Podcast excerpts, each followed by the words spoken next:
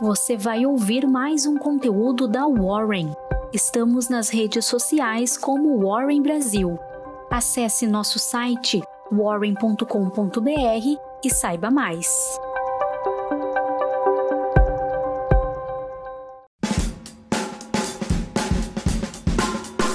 Olá, bom dia, tudo bem? Me chamo Lucas Xavier e esse é o Warren Call de quinta-feira, dia 21 de abril de 2022.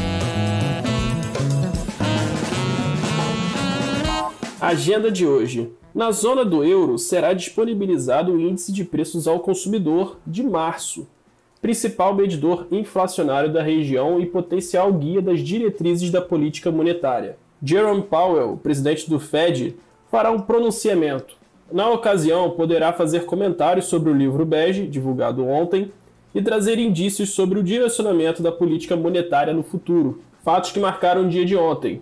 Nos Estados Unidos, o Fed divulgou seu livro bege, que é usado para fundamentar as decisões sobre a política de juros.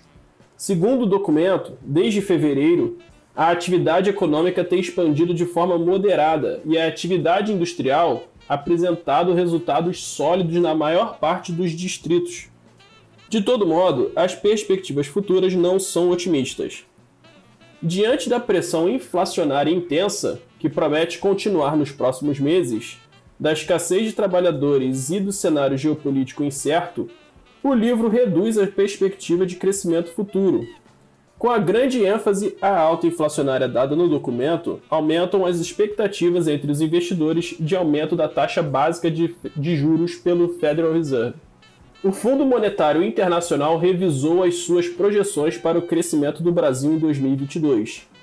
Diante da alta do preço das commodities e das vendas do varejo, especialmente, o fundo ampliou a sua previsão de crescimento do PIB de 0,3% para 0,8%, em contraste com o ajuste feito em relação à economia global, com redução de 4,4% para 3,0%.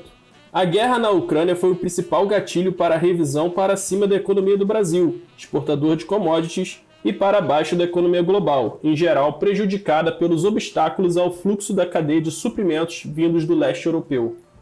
Bolsa Brasileira. Puxado pela Vale, que decepcionou na sua prévia operacional, o Ibovespa fechou em queda de 0,62% a 114 mil pontos. Mineração. A Vale deixou a desejar na sua prévia operacional do primeiro trimestre de 2022, o que repercutiu na queda brusca dos seus papéis.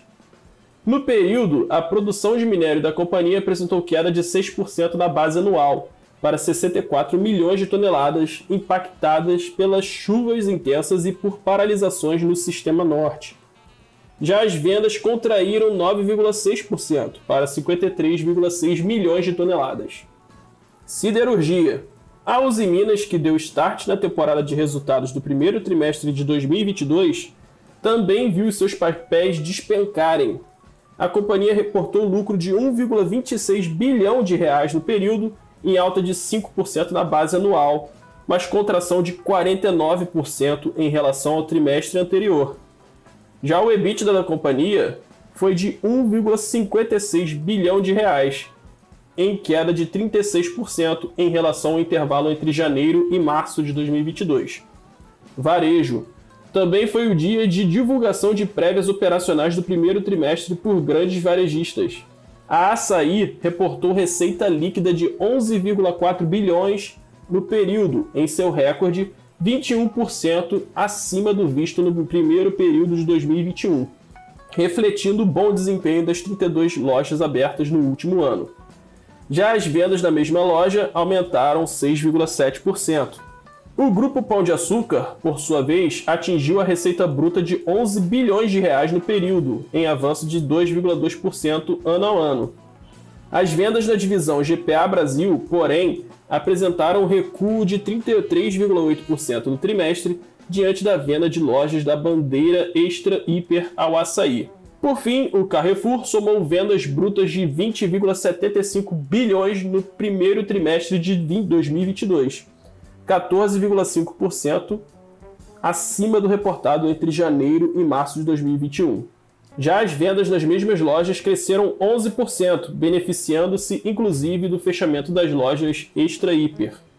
Bolsas americanas. Diante da divulgação dos resultados da Netflix, que reportou queda de 200 mil assinantes no primeiro trimestre de 2022, Wall Street teve um pregão em clima de pessimismo. O S&P 500 e Nasdaq fecharam em queda de 0,06% e 1,22%, respectivamente. Juros Brasil. Acompanhando a queda no rendimento dos Treasuries, a curva de juros futuros fechou em baixa. Cripto.